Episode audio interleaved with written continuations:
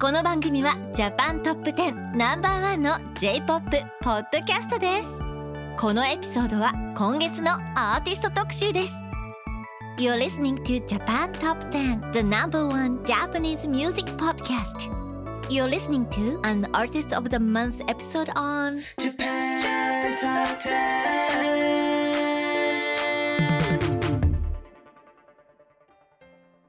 Hello, everyone. This is Andy, And I'm Shauna. and you, of course, are listening to Japan Top 10. Today, we are bringing you our July 2022 Artist of the Month episode. Today, we'll be featuring Yuki Kajiura, so get ready for lots of wonderful, I mean, anime songs and just great hits. And before we jump into it, we just want to announce that we are urgently looking for audio editors to join our podcast. So if you want to join like the biggest and best Japanese music based podcast out there, go ahead and check out our website at jtop10.jp slash join for the details.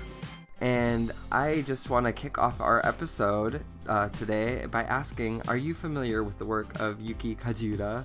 Shauna? I honestly wasn't familiar with the name before, but then I started like you know get reading about her and like she's written pretty much most of the music I love. She wrote like some of the music of Pandora Hearts, which is one of my favorite animes of all time. She's done Kimetsu no Yaiba. She's done so many really cool tracks and numbers, and you know it. I was, I was just really overall excited when I started like getting into it.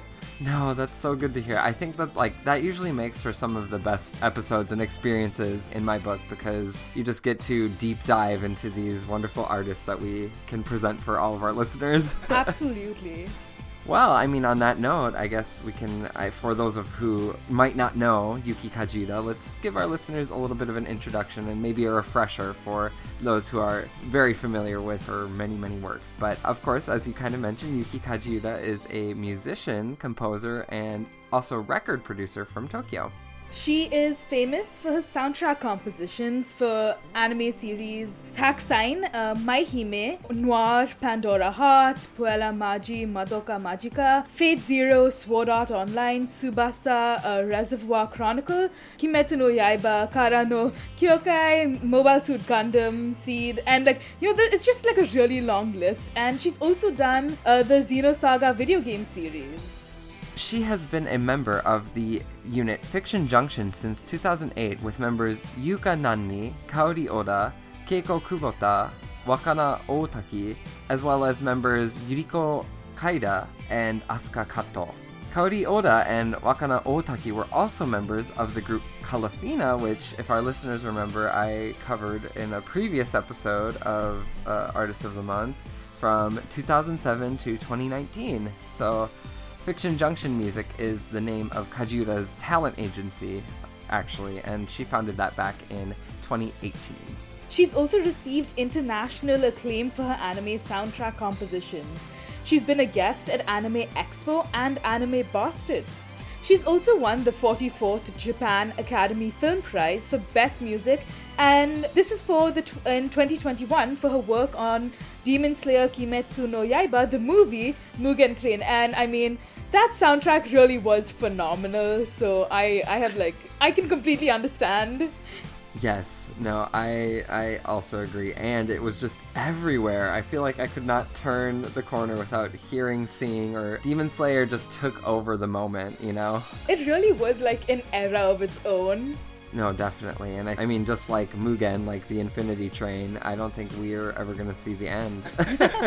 Let's get into a short little announcement for our listeners. So, are you an indie band or an artist that makes Japanese music and are looking to be featured on the podcast? If so, you can reach our music director, who is Dean, by sending him an email at dean, D E A N, at jtop10.jp. And if you do this, we may feature you on a future episode. So please, if you want to get a little bit of exposure, see our website at jtop10.jp for all of our information. Always fun. Hopefully, we feature someone on our next episode. But right now, we can jump into our next song, which is Hana no Uta by Aimer, which Hana no Uta means flower song, and it was released on October 11th, 2017.「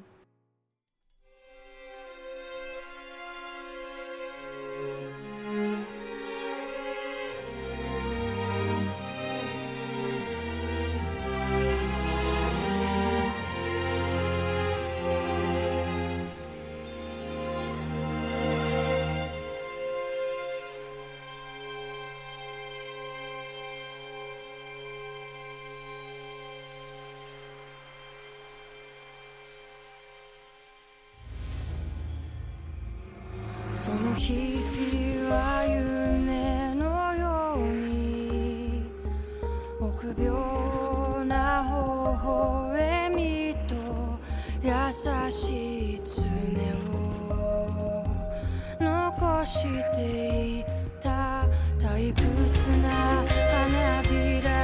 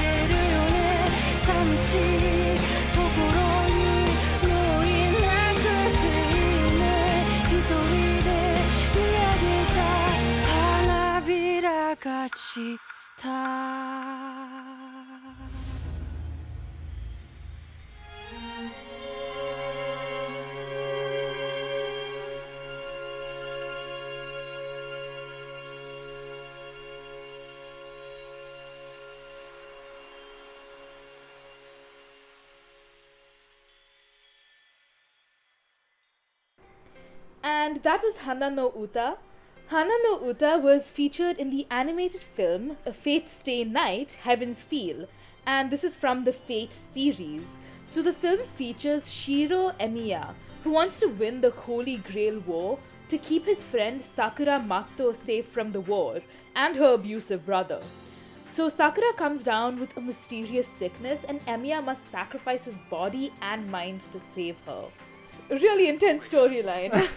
yeah. Well, um, Yuki Kajiura composed and wrote the lyrics for Hana no Uta. It is performed by the vocalist Aimer, um, who is a frequent guest at Kajiura's live performances. and uh, Kajiura composed the music for Fate uh, Zero in 2011 and the Fate Stay Night series from 2014 to 2019. So, really was kind of a long drawn out process for the Fate Stay Night series. But um, Kajiura said in an interview with Movie Walker that she felt that Fate Stay Night Heaven's Feel is a dark series in particular, and that the role of the soundtrack in it was of utmost importance. And I completely agree. I mean, the soundtrack of the Fate Stay Night series was phenomenal, really elevated the entire thing. I'm going to say this about everything at this point, but that sort of responsibility kept her motivated while working. She said she doesn't usually write lyrics that are so close to the characters because it can kind of be cloying at times. But she wanted the audience to fall in love with Sakura, and she even used dialogue from the film in the lyrics, so that's some Easter eggs to look out for when you listen or when you watch Fate Stay Night. I mean, yeah, I think, um, especially, I, I know that Fate has a really big following. Like, I feel like people who love it really love it. So, getting those little Easter eggs is probably cool for a lot of the fan base. I mean, it's fun when it's in places you don't really think about. Definitely, yeah. And then and then it just kind of pops out, and you're like, oh wait, I, I feel like I recognize that. well, I hate to break up again into a little bit of an advertisement block, but I wanted to appeal to our listeners and ask if they wanted to advertise on our podcast. You can market your brand onto one of the world's most popular Japanese cultural-based podcasts reach up to potentially 70,000 listeners around the world on a weekly basis with advertising costs that will fit your company's budget. So, if you are interested in any of that, you can find the details at jtop10.jp and we will help find an advertising plan that will suit your company's needs. And I will bring us back to our next song, which is Oblivious, which was sung by Kalafina and was released on January 23rd, 2008.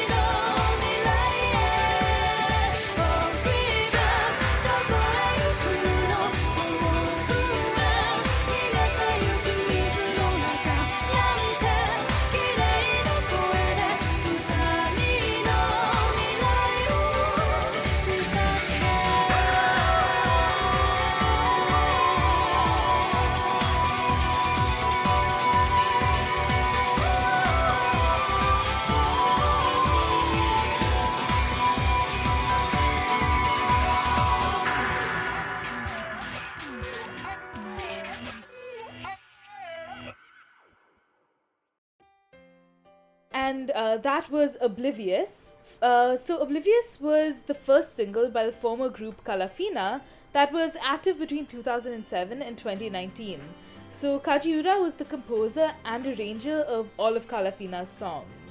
Yeah, I remember um, bringing that up in the one of the past Artist of the Month episodes. Yeah, I just thought that was so cool how she really spearheaded this whole group. I mean, I love most of Kalafina's songs, and I actually sort of created my own Kalafina playlist from a previous Artist of the Month episode. And I think it was for Kalafina, but you know, it's really cool to see the sort of merging of sounds there as well. Yeah, yeah, you get the distinct like Yuki Kajiura sound with other elements at play as well. Absolutely, right? absolutely. so this song, Oblivious, was featured as the ending theme to the Garden of Sinners overlooking view. The Garden of Sinners is known as Kara no Kyokai, or Boundary of Emptiness in Japan. So the story is set in Japan during the 1990s and follows the story of Shiki Ryogi, a demon hunter who undertakes supernatural cases as an investigator. He's part of the detective agency Garan Nodo. Yuki Kajiura, I mean, most of her songs, or like at least the stuff she composes music for, is all like really dark and intense sort of storylines, right? I mean, you spoke about that before, but Yeah, it's interesting. I mean, I guess these directors know exactly the energy that she's gonna bring when she composes something or writes, a, you know, music for it. absolutely, and I mean, but she still has range, so it's really cool to see that sort of contrast there. Yeah, no, definitely. And I'm actually very interested in following uh, this. I wouldn't mind watching this. I love these kind of supernatural stories, and we're we're about to hit the like peak supernatural season for Japan here in a little bit. something to sort of get into for a while. I mean, everyone needs something to obsess over, right? Yes, and I think all of our listeners can obsess over something that I'd like to bring to their tables today, and that is, of course, Candy Angel's debut song, October Wind.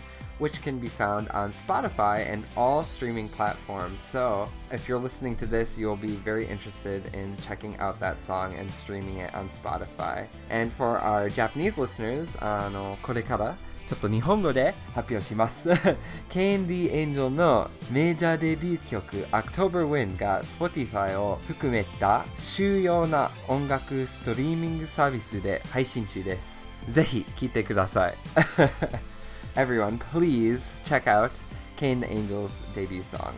But without further ado, we can bring it back to the home stretch of our exploration into Yuki Kajiura with our next song, which is Seesaw, Annani Isho datta noni, which is can be translated as Even though we were together for so long, from October 23rd, 2002.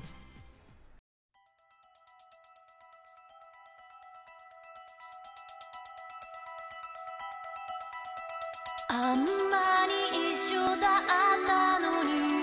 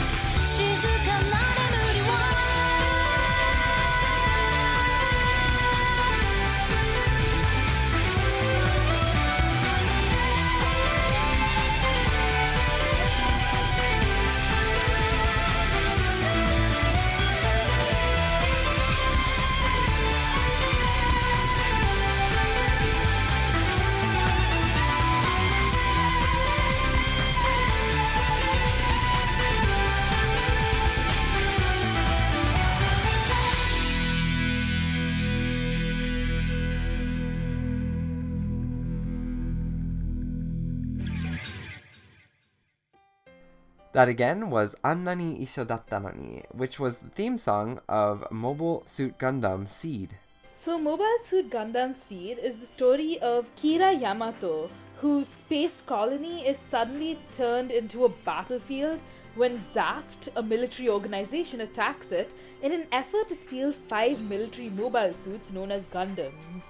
Seesaw is a unit between Kajiura and the vocalist Chiaki Ishikawa. After disbanding twice, uh oh, the unit is still together as of 2019. Seesaw has also contributed several songs to the Dot Hack Slash series, and I think their name is very fitting, Seesaw, because they keep going back and forth between. I mean, it's really rare to see groups come together after disbanding. So I mean, that it's it's really cool that it stood strong after two like breakups.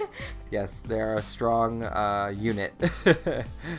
But I mean, this song in itself was a fun listen. I mean, I, I think everyone at some point in their life has watched at least one like Gundam like anime. Yeah, definitely. And I mean, I know, I know we probably both sound like broken records, but I think the soundtrack for most Gundam series is so banging. Like, I love. I have a lot of like Gundam soundtracks on my karaoke set list. Definitely. They're, they're fun to sing along to for sure. I can see the appeal. Yeah, no, I don't know what it is about big giant robots that like just brings out the best uh, inspiration in musical artists. Absolutely, and I mean, you know, just something about like a good soundtrack that makes you just want to like continue listening to it for like ever. It's like on repeat sometimes. Yeah, that's what we're out here searching for in our pursuit of good Japanese music, right? Always. And I mean, that's same can be said for all our listeners because if you want to hear up to three times the amount of songs on this episode, you can join our Patreon club at jtop10.jp slash club starting at just a dollar a month and you can support our podcast along with getting more music and insights to Japanese music culture so you can hear more really phenomenal songs. And more of us. Come on, I mean, we're- Always, we're I mean- well, with that, let us come to the very end of our, you know, exploration into Yuki Kajiura's uh, entire back catalog. Maybe not entire, because it's a very prolific list, but we have one more song, and that is Lisa with Akeboshi, or Dawn Star, from November 17th, 2021.